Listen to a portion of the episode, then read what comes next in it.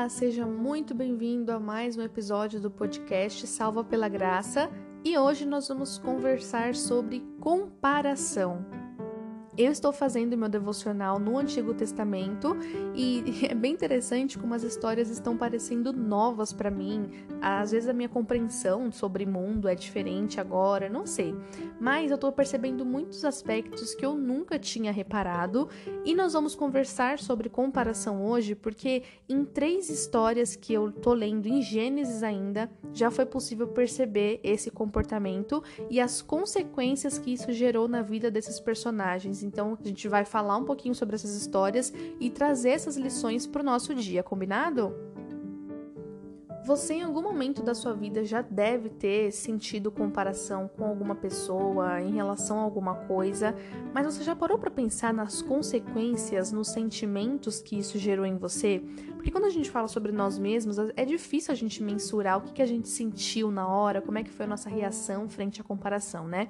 Mas aí, quando a gente vê na Bíblia, a gente consegue perceber os efeitos da comparação na vida das pessoas. Então, eu vou convidar você aqui para a gente falar um pouquinho sobre a história de Lia e Raquel. Inclusive, essa história foi tema de um podcast que eu falei sobre ingratidão. É, o nome é Lia, Raquel e a ingratidão. Mas além da ingratidão, também existe comparação entre as duas. Então, vou contextualizar de novo a história delas para quem é, perdeu, enfim. Lia e Raquel eram irmãs e as duas foram esposas de Jacó. Jacó trabalhou sete anos e aí casou com Lia primeiro e depois mais sete anos para se casar com Raquel, que era a esposa que ele realmente amava. Ele só casou com Lia porque o pai de Lia deu ela primeiro para ele se casar. Então Raquel era uma esposa amada e Lia não tinha o amor de Jacó, por isso ela se comparava a Raquel nesse sentido, se sentia ingrata por não ter o amor de seu esposo. Em contrapartida, Lia tinha filhos. Lia gerou sete filhos para Jacó e durante muito tempo de sua vida Raquel era estéril. Depois Raquel deu à luz a dois filhos, mas antes disso ela se comparava a Lia porque Lia tinha filhos e ela não. Então, já nessa primeira história, nós vemos a comparação entre Lia e Raquel. Uma tinha o amor, a outra tinha os filhos, e por isso elas se comparavam uma à outra. Nessa história, nós vemos em Gênesis 30 um versículo que diz: Quando Raquel viu que não dava filhos a Jacó, teve inveja de sua irmã. Então, aqui a gente vê a primeira consequência da comparação nessa história: inveja. E aí eu te pergunto, em algum momento, quando você se sentiu comparado com outra pessoa, você já teve essa sensação de inveja? Porque acho que esse é um sentimento muito comum quando a gente fala sobre comparação. Automaticamente, quando a gente se compara ao outro, ah, fulano tem aquilo que eu não tenho. Isso pode gerar inveja em nossa vida. E aqui na Bíblia, isso também foi presente. Como eu disse, Lia e Raquel eram esposas de Jacó e Jacó tinha um irmão chamado Esaú. Se você tem mais familiaridade com a Bíblia, você até conhece um pouquinho dessa história que é bem famosa. Esaú era um filho mais velho por alguns minutos, porque eles eram gêmeos, mas Esaú nasceu primeiro. E aí, por, por ser o primeiro filho, ele tinha o direito da primogenitura, né? Ele é um direito dos filhos mais velhos. E aí ele vende esse direito para Jacó, que é o filho mais novo, em troca de um prato de comida. Isso está relatado lá em Gênesis 25. E nessa história desses irmãos Esaú e Jacó também existe comparação que na verdade nem começa por eles, começa pelos pais deles, que eram Isaac e Rebeca. Lá em Gênesis, capítulo 25, versículo 27, está escrito: Os meninos cresceram. Esaú tornou-se caçador habilidoso e vivia percorrendo os campos, ao passo que Jacó cuidava do rebanho e vivia nas tendas. Isaac preferia Esaú, porque gostava de comer de suas caças. Rebeca preferia Jacó. Aqui já começa um comportamento de comparação dos pais para com os filhos, o que não é legal, tá, gente? E a gente vai ver como isso tem impacto na vida de Jacó e Esaú. Então a gente já sabe que os pais faziam comparação entre os filhos, entre Esaú e Jacó. E aí, certo dia, Isaac foi envelhecendo, sua visão foi sendo prejudicada, e ele chama Esaú, que era seu filho favorito, e diz assim: Filho, vai lá buscar uma caça, faz uma comida para mim, para eu dar a minha bênção para você. E Esaú sai. Nesse momento que Esaú sai para o campo para caçar, Rebeca, sua esposa, que tinha o filho favorito Jacó, chama Jacó e fala: Seguinte, filho, seu pai vai dar a bênção para Esaú. Então vai lá, finge que você é Esaú. Gente, ela chega até Olha só, Rebeca pegou as melhores roupas de Esaú, seu filho mais velho, e colocou-as em Jacó, seu filho mais novo. Depois, cobriu as mãos de Jacó e as partes lisas do pescoço de Jacó com as peles dos cabritos, porque Esaú era muito peludo. A Bíblia relata que ele nasceu ruivo e com muito pelo. Então a mãe, para enganar seu próprio marido, coloca as roupas de um filho no outro e coloca alguns pelos de cabrito nele. Gente, imagina essa cena. Meu Deus, então a gente já vê aqui que a comparação gerou uma mentira, porque assim, Isaac, como ele estava com a visão prejudicada, ele acabou abençoando Jacó e não Esaú. Tudo pela ideia de Rebeca, que tinha seu filho favorito, que era Jacó. Então a comparação nessa história gerou mentira. Quando Isaú volta da caça e vai pedir a bênção para Isaac, ele fala: Ué, mas eu acabei de dar a bênção para você. E aí ele percebe que ele foi enganado. A Bíblia diz em Gênesis 27, 33 que ele ficou profundamente abalado e começou a tremer, perguntando quem é que ele tinha abençoado então. E aí ele descobre que ele abençoou Jacó.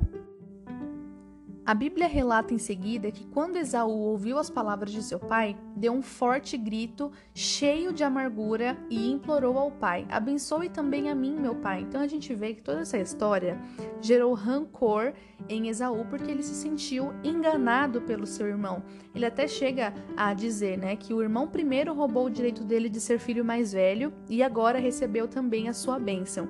E aí logo em seguida, Esaú planeja matar Jacó de tanto rancor que ele guardou contra ele. Isso é a Bíblia que fala. Então, percebam como essa história toda toda essa situação que Rebeca e Isaac, com a comparação e preferência entre os filhos, acabou gerando, porque um filho queria matar o outro. Só para contextualizar depois o desfecho da história para vocês, essa história até que acaba bem, porque Jacó passa muito tempo fora de casa e quando ele retorna, ele tava com muito medo ainda de Esaú, mas Esaú recebe super bem. Então eles superaram essa história no final, tá?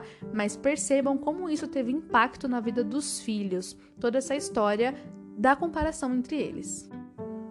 Em Raquel e Lia, a gente vê que a comparação gerou inveja, e em Jacó e em Esaú, a gente vê que a comparação gerou uma mentira, amargura e rancor. E agora nós vamos para a terceira e última história para falar sobre comparação, que acontece com os filhos de Jacó. Tudo isso na família de Jacó, né, gente? É um grande caso de família Eu até brinquei no Instagram falando que se a família de Jacó tivesse feito terapia, as coisas seriam bem diferentes.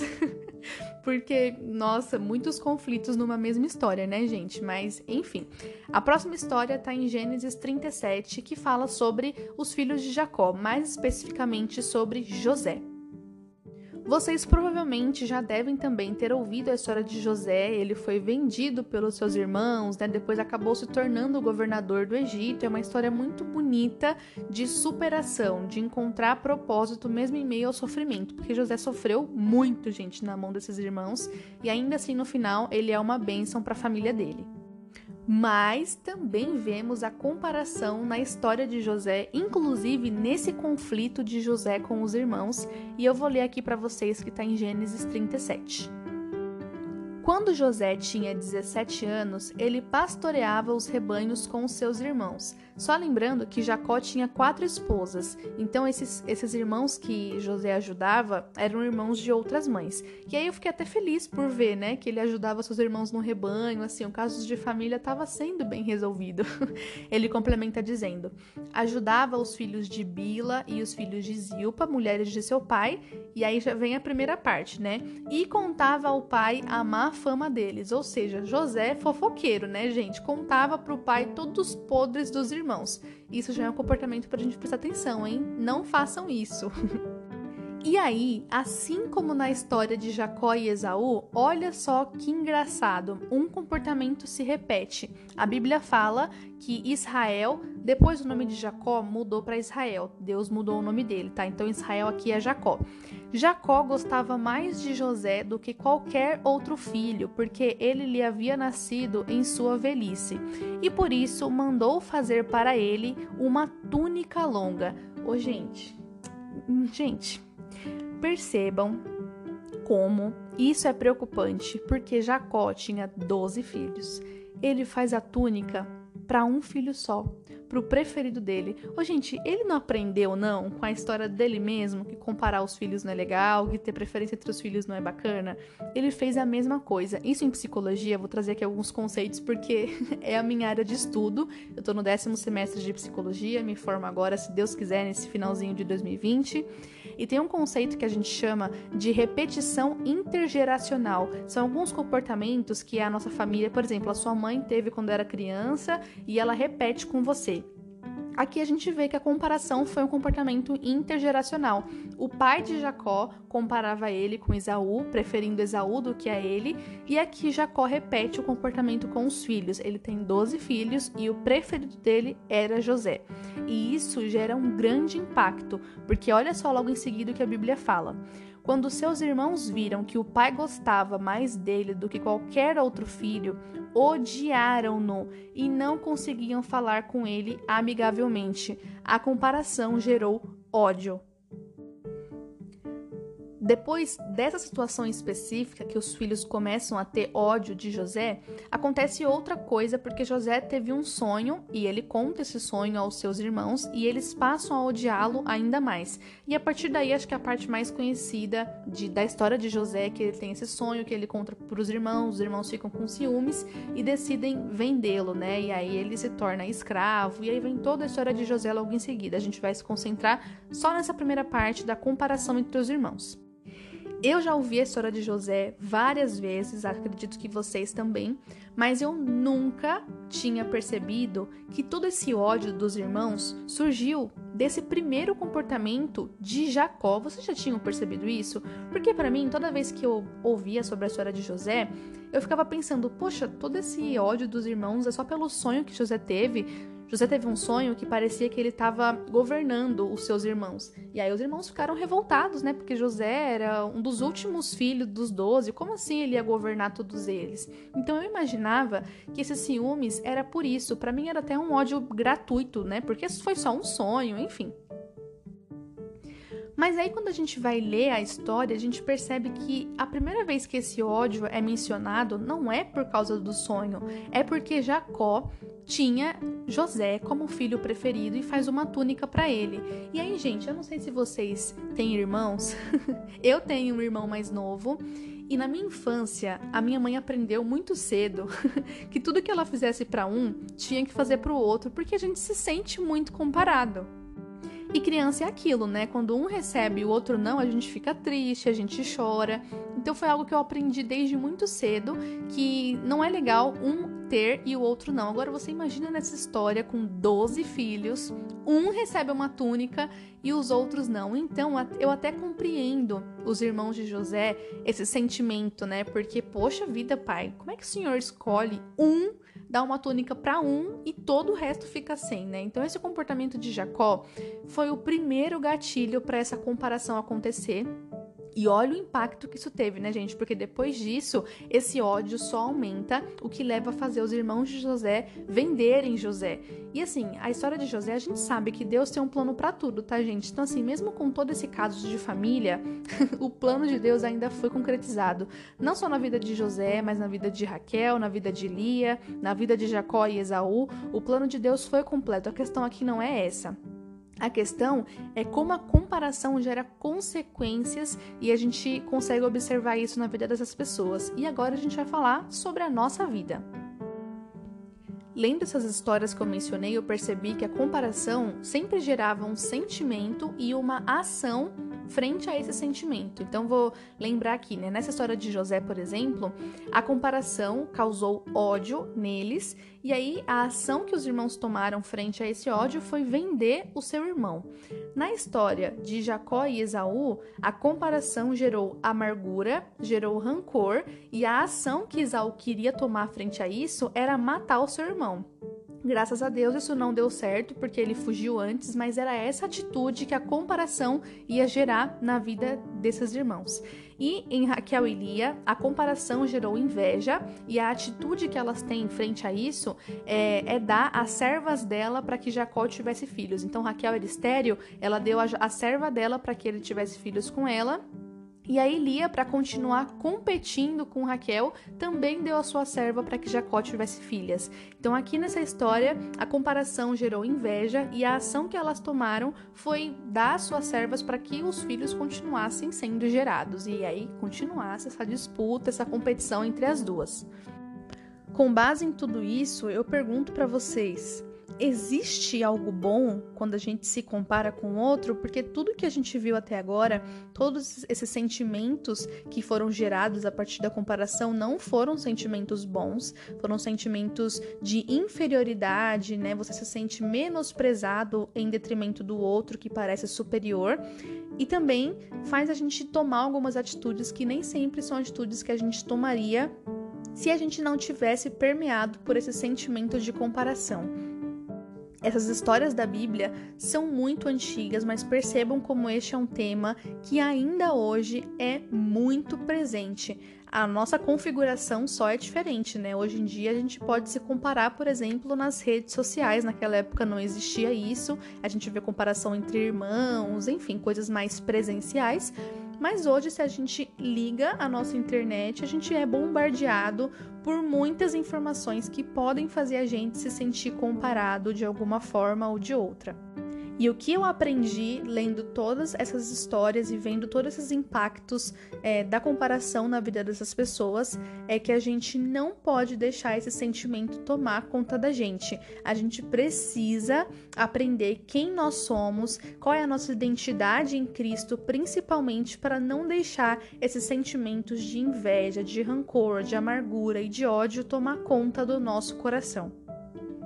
Toda vez que você se sentir comparado por algo ou alguém, eu quero que você se lembre dessas histórias e o impacto que essa comparação teve na vida dessas pessoas e imagine o impacto que isso também pode ter na sua vida. Porque pra gente pode até parecer algo inofensivo, né? Poxa, mas eu só olhei uma foto de uma pessoa e me senti comparada a ela. Mas aqui a gente vê, gente, que esses exemplos, a comparação não é algo inofensivo e pode tomar um rumo que vai levar a nossa vida vida para caminhos que a gente não queria. Então a gente tem que tomar cuidado com isso. Se você viu alguma coisa, se sentiu comparado, ore a Deus sobre isso, porque isso não é algo que deve estar no seu coração.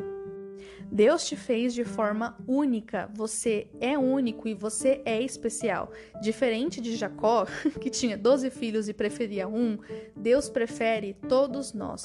Todos nós somos especiais aos olhos de Deus. Você é especial, o outro é especial, não importa o que o outro tem, que você não tem. Olhe para aquilo que você tem. A gente aprendeu isso né, na história de Raquel e Lia também, que a gente deve ser mais grato por aquilo que a gente tem, por quem a gente é. Você é especial do seu jeitinho, você não precisa se comparar com ninguém para saber que você é especial, porque você é especial, a Bíblia fala isso pra gente. Se nem Deus, sendo Pai de todo mundo, faz preferência e acepção de pessoas, por que é que você, sendo criatura, quer fazer acepção, quer fazer comparação entre você e outras pessoas. A gente tem que aprender de Jesus, a gente tem que aprender com Deus que todos nós somos especiais e que a gente não precisa se comparar ao outro. E eu sei que, mesmo falando isso, pode ser que em um momento ou outro você se pegue se comparando com uma outra pessoa, mas é aí que você deve se lembrar desse podcast, disso tudo que você aprendeu hoje e levar para sua vida e orar a Deus para que esse sentimento não tome conta do seu coração. Combinado? Tá bom? Espero muito, muito, muito que isso faça sentido para você e que você leve isso para sua vida e que a comparação não domine o seu coração. Eu espero que essa mensagem tenha feito algum sentido para você. Se você gostou desse podcast, compartilha com as pessoas, compartilha nas suas redes sociais. Se for no Instagram, me marca também para eu ver nos stories, é Bíblia da Sabrina. vou ficar muito feliz de ver vocês ouvindo o podcast. Um grande beijo, fique com Deus e até o próximo episódio do Salva pela Graça.